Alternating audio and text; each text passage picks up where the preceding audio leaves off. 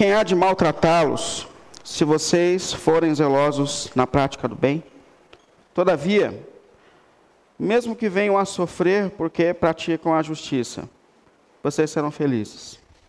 Não tenham medo daquilo que eles temem. Não fiquem amedrontados. Antes, santifiquem a Cristo como Senhor no coração. Estejam sempre preparados para responder a qualquer que lhes pedir a razão da esperança que há em vocês.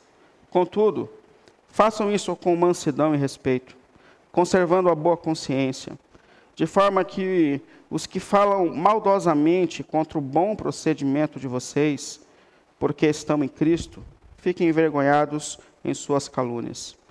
É melhor sofrer por fazer o bem, se for da vontade de Deus, do que por fazer o mal. Pois também Cristo sofreu pelos pecados uma vez por todas, o justo pelos injustos, para conduzir-nos a Deus. Ele foi morto no corpo, mas vivificado pelo Espírito, no qual foi também empregou aos espíritos em prisão que há muito tempo desobedeciam, desobedeceram, quando Deus esperava pacientemente nos tempos de Noé.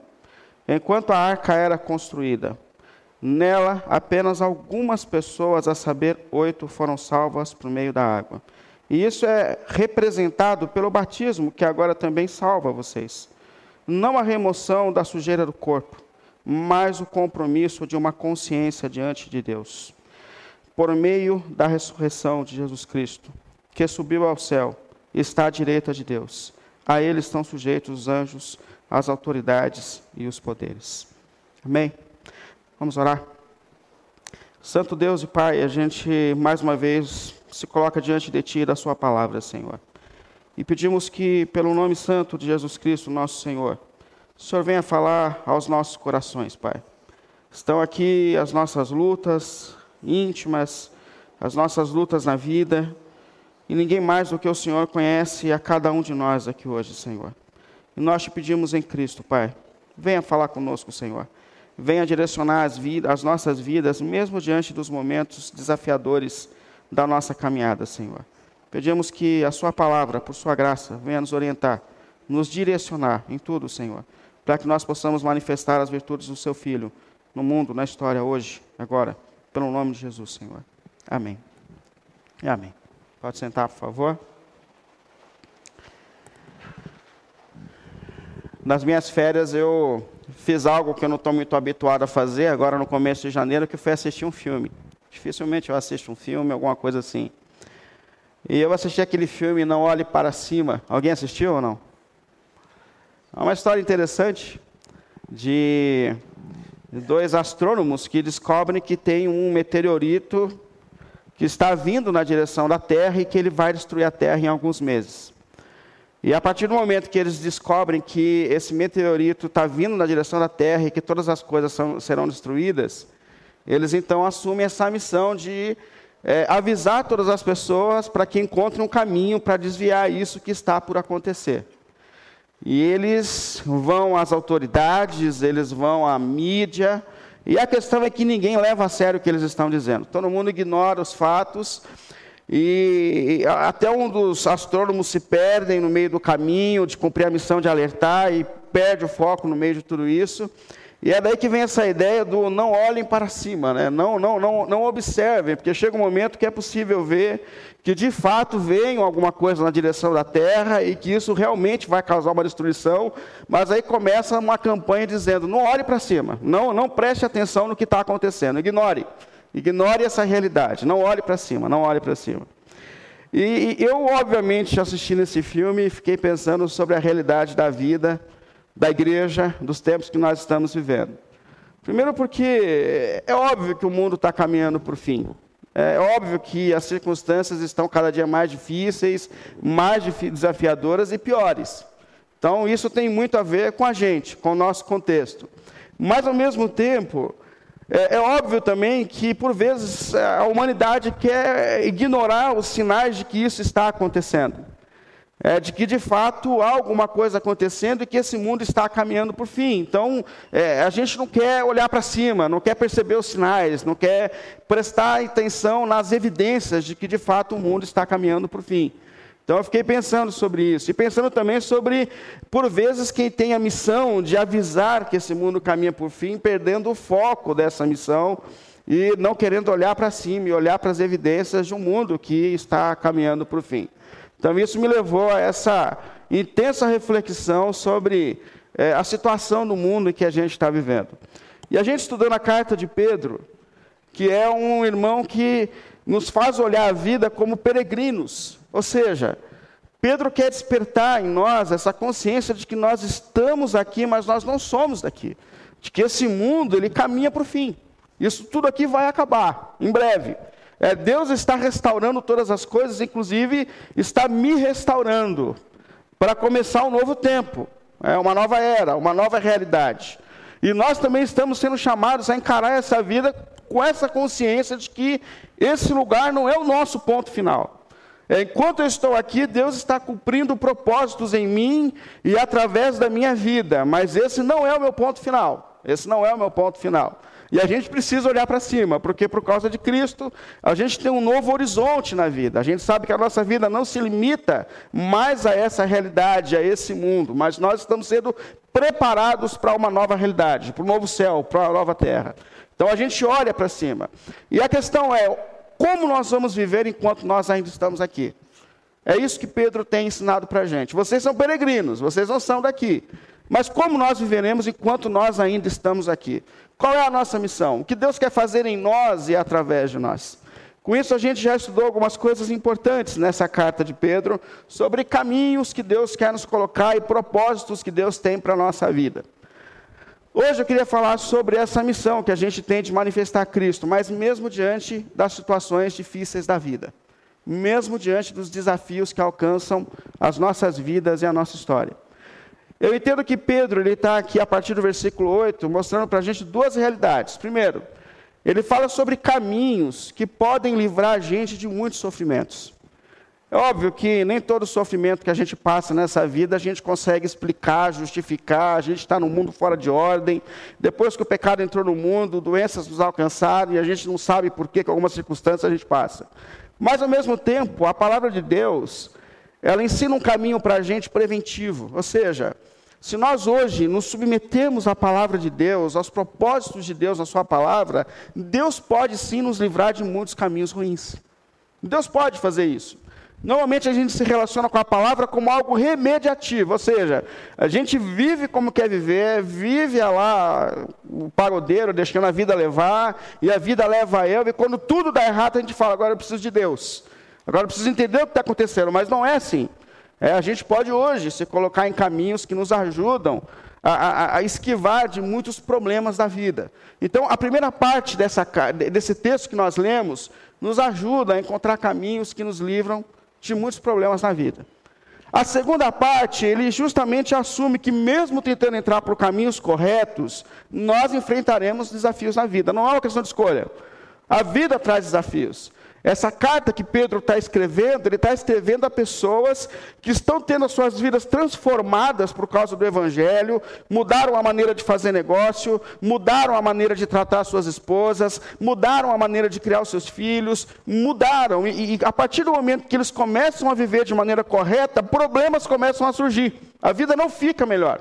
A vida, na verdade, fica ainda mais desafiadora para essas pessoas. Então, mesmo lutando para viver uma vida correta, desafios nos alcançam. Então, como agir e reagir diante dos desafios, ou até manifestar Cristo mesmo diante dos desafios que alcançam a nossa vida, a nossa história.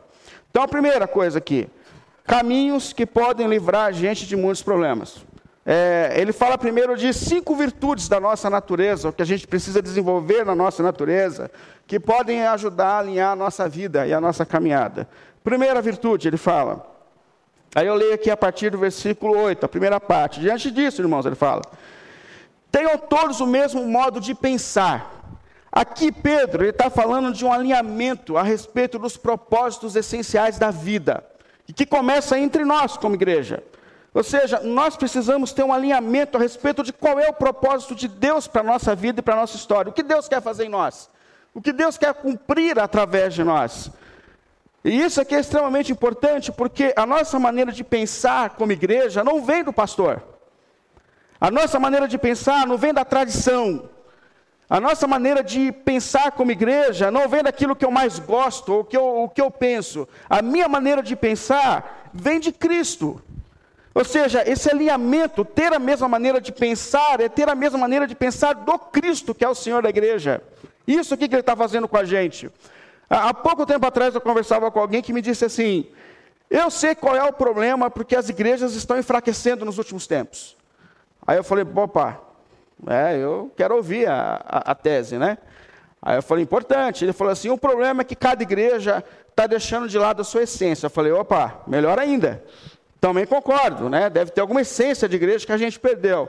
Aí ele falou assim: ah, então cada igreja tem uma essência. Então a tradicional tem um foco na pregação do evangelho.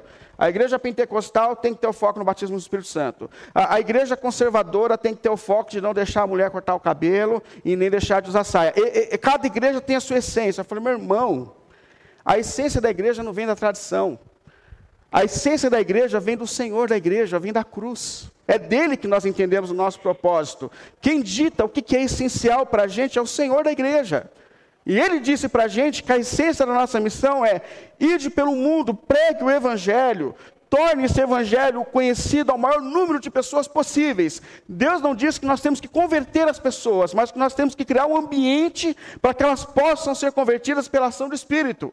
Então, a primeira coisa, pregue o Evangelho. Pregue o Evangelho. Segundo, façam discípulos. Ou seja, esses que estão se convertendo precisam ser preparados pela palavra para se tornarem discípulos de Jesus na vida. É Ele quem decide a essência da igreja. Então, ele está dizendo: primeira coisa, tenha o mesmo foco, a mesma essência, a mesma maneira de pensar. Percebe? Aquilo que é essencial vem de Cristo. Isso vai ajudar a gente a alinhar os nossos caminhos e a nossa vida. Como Cristo reagiu diante de determinadas situações? Qual foi a prioridade que Cristo deu ao ministério, à igreja? É dele que vem esse alinhamento. A segunda virtude que ele coloca aqui, sejam pessoas compassivas. O compassivo é aquele que se compadece da luta do outro, que sente a dor do outro. E a gente vive num mundo tão egoísta, de cada um por si, cada um com seus problemas, cada um com as suas lutas. Ele fala: não seja assim. Olhe para o lado, perceba a dor das pessoas. É, a Bíblia falou: chorem com os que choram. Eu lembro de Jesus passando por Jericó e tinha um homem cego, miserável, que na cultura judaica era amaldiçoado por Deus, por isso que era cego. E quando ele percebe que Jesus está passando, Bartimeu começa a gritar desesperadamente, dizendo: Filho de Davi, tenha compaixão de mim, compassivos, tenha compaixão de mim. As pessoas olham para ele e falam assim: Cala a boca. Quem é você, miserável? Você é amaldiçoado, pobre, todo mundo te abandonou. O mestre tem mais o que fazer. Não incomoda o mestre, mas Jesus escuta a voz daquele homem, percebe? Isso é compassivo. Jesus olha para aquele, para aquele que sofre virtude de Cristo em nós e que nos ajudam a manifestar Cristo na vida. Ele fala: amem-se, terceira virtude, amem-se fraternalmente.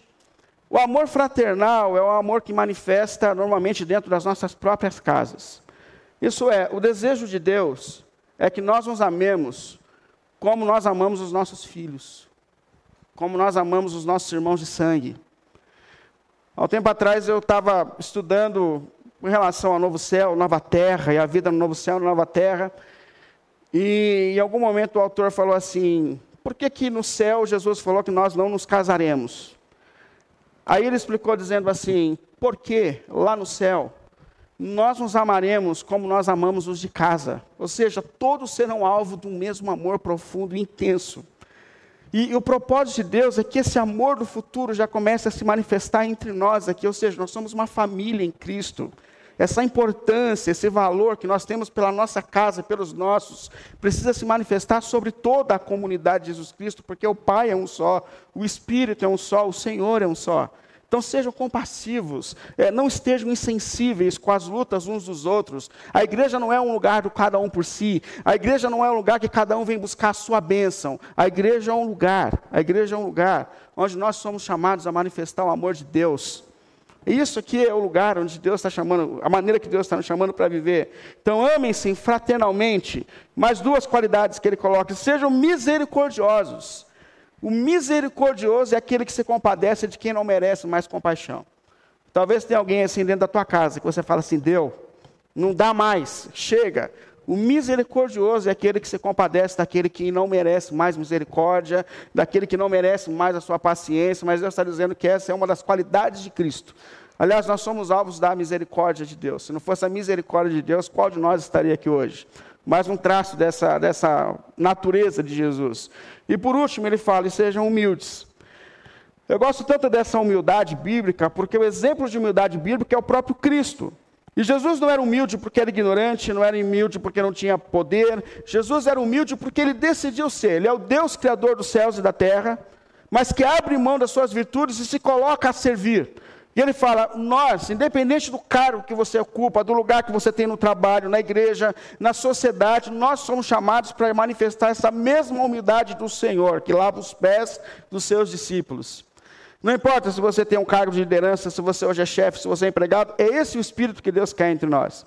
Quando eu trabalhava por conta, é, num período assim que o nosso serviço ficava muito intenso, cada, cada área tem a sua, a sua intensidade. Né? O Adriano tem no calor. O pessoal procura o ar-condicionado. A gente também tinha o nosso momento de intensidade. E eu lembro que a gente estava assim, cheio de serviço. Aí ligou um homem na minha firma e falou assim, eu que atendi, né? Ele falou assim, escuta, eu sou o pastor tal, já se identificou como pastor. Eu já, eu sou pastor tal, com uma voz de locutor, assim, sabe? Eu sou pastor tal, é, sou pastor numa igreja aqui, mais ou menos próximo à sua empresa, e eu preciso de um atendimento agora. E eu com um cliente no balcão atendendo, eu meu amigo, a gente está atendendo, mas a gente está fazendo uma lista aqui. Quem liga primeiro, a gente atende primeiro, porque é o que a gente pode fazer no momento. Então, assim, eu vou anotar o nome do senhor, assim que possível, eu vou atendê-lo. Aí ele falou assim: não, não, não, não, você não entendeu. Eu sou pastor. Eu sou pastor. Você não entendeu? Eu, eu preciso agora. Eu sou pastor tal, da igreja tal. Eu preciso ser atendido agora. Eu falei assim: ok, pastor, é nós, mas você vai ser atendido na fila como todo ser humano. Então, essa, essa humildade de Jesus, independente do cargo que você ocupa, ela tem que reinar no coração, porque Ele é Senhor e Ele se colocou como servo na vida. Então, primeiro, cinco virtudes que Deus está dando aqui que pode livrar a gente de muitas enrascadas na vida, de muitos problemas na vida. Mas ele fala também de algumas atitudes práticas mesmo, que a gente pode exercer na vida para que a nossa vida comece a se alinhar aos propósitos de Deus. Por exemplo, no versículo 9 ele fala assim: Não retribuam o mal com o mal, não viva fazendo o mal com o mal. Não é por isso que existe tanta guerra nesse mundo. É quem não sabe abrir mão do seu direito de justiça, é fazer mal por mal. É, me ofendeu, eu preciso ofender. Me agrediu, eu preciso agredir. É, é isso que faz guerra no mundo. Então não façam mal com o mal. É isso que faz guerra por vezes dentro das nossas próprias casas. Não façam mal por mal, não adote esse estilo de vida. É, Jesus é a referência é, que entregava as questões na, na, nas mãos do Senhor. E outra virtude que ele fala, mas bem dizer as pessoas, mesmo quando elas fazem mal, bem dizer é abençoe as pessoas, mesmo quando elas não lhes são agradáveis. E é um absurdo também isso. Mas não foi o que Jesus fez quando ele estava sendo crucificado. É, que olhava para aquelas pessoas que estavam crucificando, dizendo: Pai, tem misericórdia, eles são ignorantes, eles não sabem o que fazem. Então, assim, esse mesmo Espírito, ele fala, é uma virtude que pode te livrar de muitos caminhos difíceis. E ele coloca, é, também, também tenha cuidado das suas palavras. Um caminho para que a gente saia de muitos problemas é falar menos, ou ter mais cuidado das nossas palavras. Sabe que uma das grandes evidências de que nós estamos sendo transformados por Deus é quando a gente começa a ter domínio das nossas palavras, ou a pensar antes de falar, ou a pensar nas coisas que a gente fala. O apóstolo Tiago é radical. E ele fala assim, ó, na sua carta, capítulo 1, 26. Ele fala assim, ó: Se alguém se considera religioso, mas não refreia sua língua, se alguém se considera muito crente, mas não refreia sua língua, engana a si mesmo. Sua religião não tem valor algum. Percebe? Uma das evidências de que de fato nós estamos sendo transformados não são muitas coisas que a gente acha que são evidências de que nós somos cheios do Espírito Santo, mas é quando a gente passa a ter sabedoria das nossas palavras. E ter controle das nossas palavras é um caminho que ajuda a gente a sair de muitas enrascadas na vida. Quem nunca falou mais do que deveria? Quem nunca falou do que não deveria? Isso é um caminho que Deus dá para a gente de sabedoria. E ele fala também é, outro caminho, afaste-se, afaste-se de tudo aquilo que te afasta de Deus. Versículo 11, ele diz assim: Afaste-se do mal e faça o bem. Busque a paz com perseverança. Essa consciência de que nós somos seres tentáveis e vulneráveis nas tentações. E de que a gente precisa viver nessa vida se esquivando de tudo aquilo que nos afasta de Deus. Nós temos que reconhecer que nós somos frágeis. E talvez hoje seja um relacionamento que te afasta de Deus. Talvez seja uma série que você está assistindo que está te afastando de Deus e você sabe disso. Afaste de tudo aquilo que te afasta de Deus. Talvez seja um ciclo de amizade que te afasta de Deus. Afaste-se de tudo aquilo que tem te afastado de Deus, de ambientes, de relacionamentos ou de qualquer coisa, circunstância na vida. Portanto, ele começa essa carta tentando colocar a gente em um caminho que pode livrar a gente de muitos caminhos ruins, de muitas circunstâncias difíceis. Mas isso quer dizer que nós não teremos problemas na vida? Não. Isso quer dizer que nós não seremos, por vezes, maltratados? Não.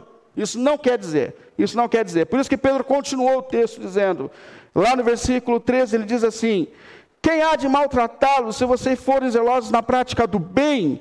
Ou seja, quem vai maltratar vocês se vocês entrarem por esse caminho? E mais uma vez ele desperta a gente para essa realidade.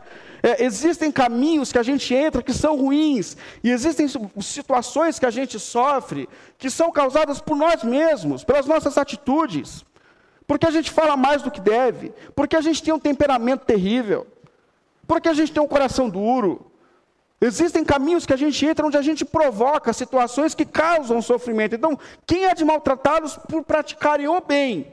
É por isso que Jesus fala assim: ó, bem-aventurados os que são perseguidos por causa da justiça.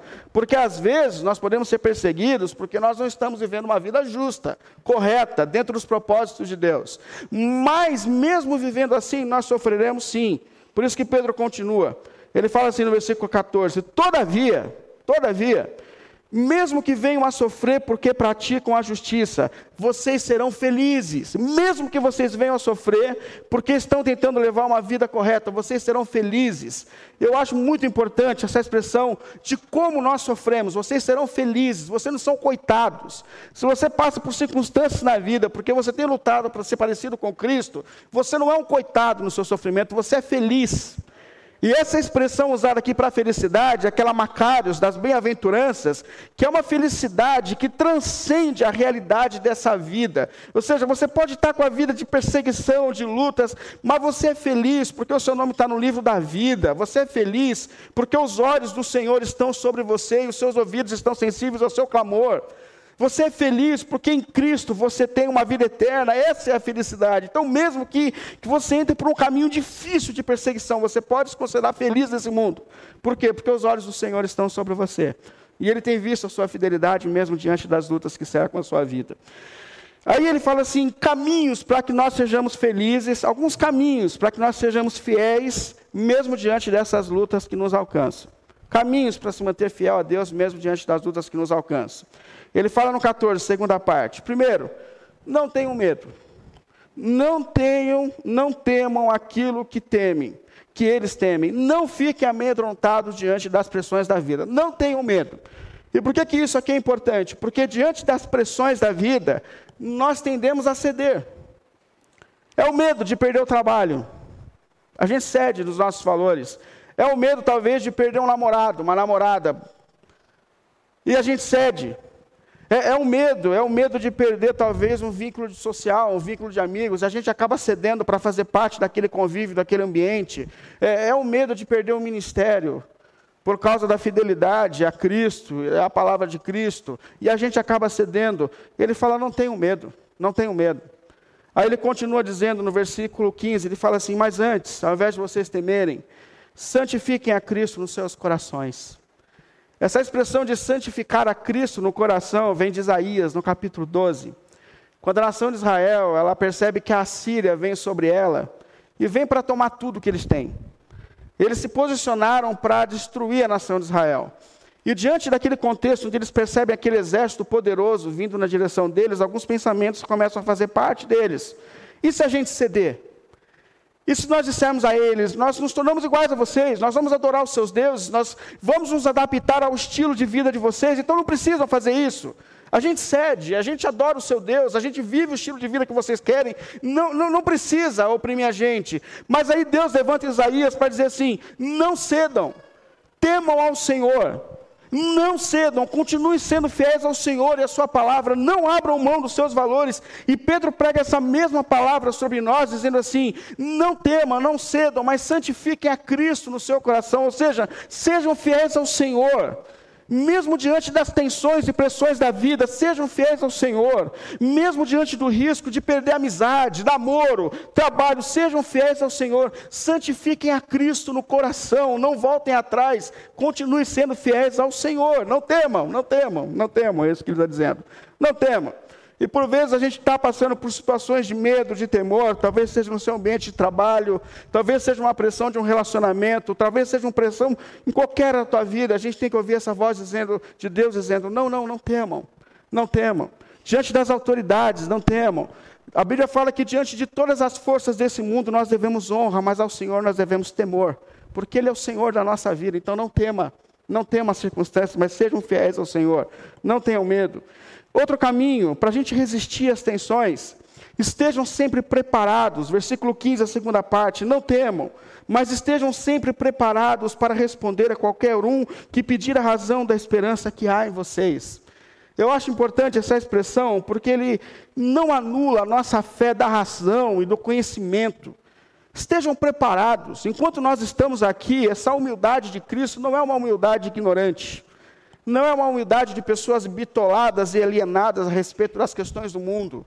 Por isso que Deus está dizendo sempre para a gente: estude a palavra, entenda o Evangelho, faça parte de uma classe de estudo, aprenda a palavra. Por quê? Porque o desejo de Deus é que os humildes dele estejam preparados para dar respostas da esperança que nós temos em Cristo.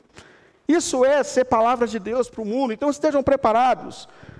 Fale a respeito da sua fé. Fale porque você não guarda o sábado. Fale porque você não come qualquer coisa. Fale porque que você tem esse estilo de vida. Fale porque você ama uma mulher só. Porque você é fidel. Tenha, tenha, tenha a questão de saber responder aquilo que você acredita. Uma vez um, eu comprava sistematicamente, não sei se eu já disse isso aqui, mas quando eu, eu também trabalhava por conta, a gente sempre pregava o almoço numa churrascaria, às vezes. E sempre que eu chegava no balcão, eu falava assim: olha, a minha comida é sem nada suíno, é assim, assim, assim. E a balcanista falava assim: você é libanês? Eu falava: eu tenho cara de libanês. Não, não tem. Então tá bom. No outro dia que eu chegava lá, falava assim: você é turco. Você é turco. Você não come. Não, não sou turco. Só falava isso. Ah, você é judeu. Eu falei, tem um cara de judeu? Não, não, não tem cara de judeu. Não tem... Aí um dia ela falou, não tinha mal o que inventar, me chamou até de japonês. Aí eu falei assim, escuta, por que, que você perguntou isso todo dia para mim? Você quer saber por que, que eu não como algumas coisas? Ela falou assim, é isso. Eu falei, por que você não pergunta, né? Não é mais fácil ficar adivinhando o que, que eu sou? Aí ela falou assim, ah, eu fiquei com vergonha de perguntar. Fiquei com vergonha de perguntar. Ela falou, mas por que, que você não come essas coisas? Eu falei assim, porque eu sou cristão, eu sou. E eu entendo que a dieta bíblica se aplica à vida cristã, então, dentro da Bíblia, eu não como os alimentos que Deus falou que não, não, não se deve comer. Ela falou assim: Eu já sei, você é adventista. Aí eu não gosto desses rótulos, sabe? Você é adventista. Não é que eu não como porque eu sou adventista, eu não como porque eu entendo que a Bíblia diz para eu não comer. Aí eu falei assim: Ah, eu sou de linhagem adventista, sou adventista da promessa. Eu falei: Ah, eu conheço vocês. Nossa, a vida de vocês é um inferno. Meu cunhado é, é adventista. Vocês não podem nada nessa vida. Vocês não podem trabalhar de sábado. Vocês não podem comer um, um tocinho. Vocês não podem isso. Você não pode aquilo. Você não pode aquilo. Você, eu falei, meu Deus do céu. Aí eu falei assim, não, você está enganado. A gente pode tudo. A gente pode tudo. Se eu quiser trabalhar de sábado, eu trabalho. Se eu quiser comer tudo, eu como. Mas eu não quero fazer, porque eu entendo que a palavra de Deus organiza a minha vida, então eu não quero, porque está no texto bíblico, assim, assim, assim, assim. E eu entendo que isso se aplica à minha vida. Então, eu falei, então você não é adventista de verdade? Eu falei, não, eu sou. Mas a questão é que eu não quero, porque eu entendi na palavra de Deus que isso são princípios para a minha vida. E quando Pedro fala assim, vocês têm que estar preparados, ele está falando, você precisa conciliar a tua fé com a razão bíblica, com o estudo da palavra. Ser crente não é ser alienado. Ser crente não é parar de crescer, muito pelo contrário, Deus tem propósitos para as nossas vidas, que é nos transformar à imagem de Cristo, e é pelo conhecimento da palavra que isso está acontecendo. Então estejam preparados, estejam preparados, ele está dizendo, continue crescendo, se desenvolvendo, enquanto as lutas acontecem na vida, não pare de se desenvolver espiritualmente. Mas ele também fala de um cuidado que é extremamente importante quando nós estamos dando respostas a respeito da nossa fé. Porque no versículo 16 ele fala assim: ó, contudo, estejam preparados, contudo. Façam isso com mansidão e respeito, conservando a boa consciência, de forma que os que falam maldosamente contra o bom procedimento de vocês, porque estão em Cristo, fiquem envergonhados. Façam isso com mansidão e respeito. Percebe? O tom de voz que nós temos, a maneira de falar é com mansidão e respeito. Quando a gente observa esses crentes lutando de uma maneira ofensiva nas redes sociais por causa de questões políticas, não, gente, faça com mansidão e respeito. Quando a gente olha crentes ofendendo pessoas por causa das questões sexuais, faça isso com mansidão e respeito, percebe? Você está preparado, mas é o Espírito de Cristo que governa as suas ações, a sua maneira de responder. Então faça, mas faça com mansidão, faça com respeito. E ele fala assim, para a gente fechar, como a gente suporta essas circunstâncias difíceis da vida. Ele fala: olha para Jesus, olha para Jesus. Tenha Cristo como referência na sua vida. O último ponto aqui, versículo 18, ele fala assim: Pois também Cristo, diante dos seus sofrimentos, ele fala: Olha, pois também Cristo sofreu pelos pecados de uma vez por todas, o justo pelos injustos, para conduzir-nos a Deus. Ele foi morto no corpo, mas vivificado no espírito. Presta atenção, porque também Cristo sofreu por que, que eu aceito as injustiças dessa vida por vezes e continuo confiando em Deus? Por que, que continuar confiando na justiça de Deus diante dos injustos? Por que ser bom com os que são maus? Por que ser misericordioso com quem já não merece mais misericórdia? Porque Cristo também viveu assim nesse mundo. E Ele é a nossa referência. A nossa missão é manifestar as virtudes de Cristo no mundo, na história. Então, olha para Cristo. Cristo sofreu tudo isso. Nós também sofreremos. Quem somos nós para não sofrer se nós somos discípulos dele? Nós também estamos tomando a nossa cruz. Mas ele fala assim: Mas Cristo é, foi morto, morto na carne, mas vivificado no espírito. Essa expressão é assim. Cristo, nesse mundo, aos olhos canais, aos olhos humanos, Jesus foi uma falência total. Porque quem é Jesus?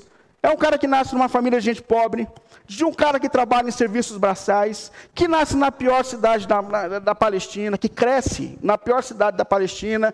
Quando fica adulto, até tem um momento de sucesso, fez umas pregações bonitas, saiu uns papos que ele fez os milagres. A pessoa falou, agora vai, mas no ápice da vida dele, ele vai para a cruz e morre a morte mais miserável de todas. Portanto, aos olhos humanos, Jesus é um miserável, é um miserável.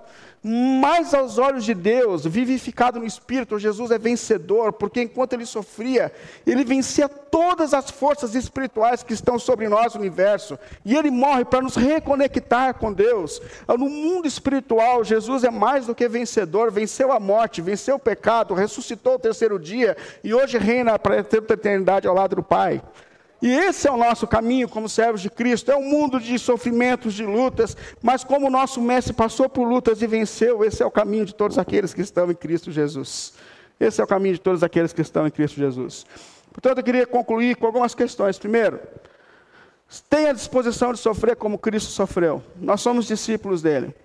Essa, essa teologia que fala que a nossa vida vai ser fácil, que a nossa vida vai ser próspera. Se Deus der prosperidade, amém. Se Deus fizer milagre, amém. Mas esse negócio não é o caminho do nosso mestre. Muito pelo contrário. Não é o caminho dos discípulos de Jesus. Eu gosto daquele texto em Atos, quando fala que os discípulos voltam para casa felizes, porque foram dignos de apanhar por causa do nome de Jesus. Pensa, você voltando para casa com a roupa rasgada, sangrando, e eles falam que alegria, hoje nós somos dignos de sofrer como o nosso mestre sofreu. Então tenha disposição para sofrer olhando para Cristo. Segundo lugar, queria te chamar essa reflexão. Quem sabe hoje a gente, ou você ou eu, não estamos passando por algumas lutas na nossa vida, justamente por causa de um temperamento desordenado. Porque nós mesmos estamos causando caminhos difíceis. Quem sabe hoje não tá olhando, Deus não está olhando para você e está dizendo assim: você precisa mudar algumas coisas.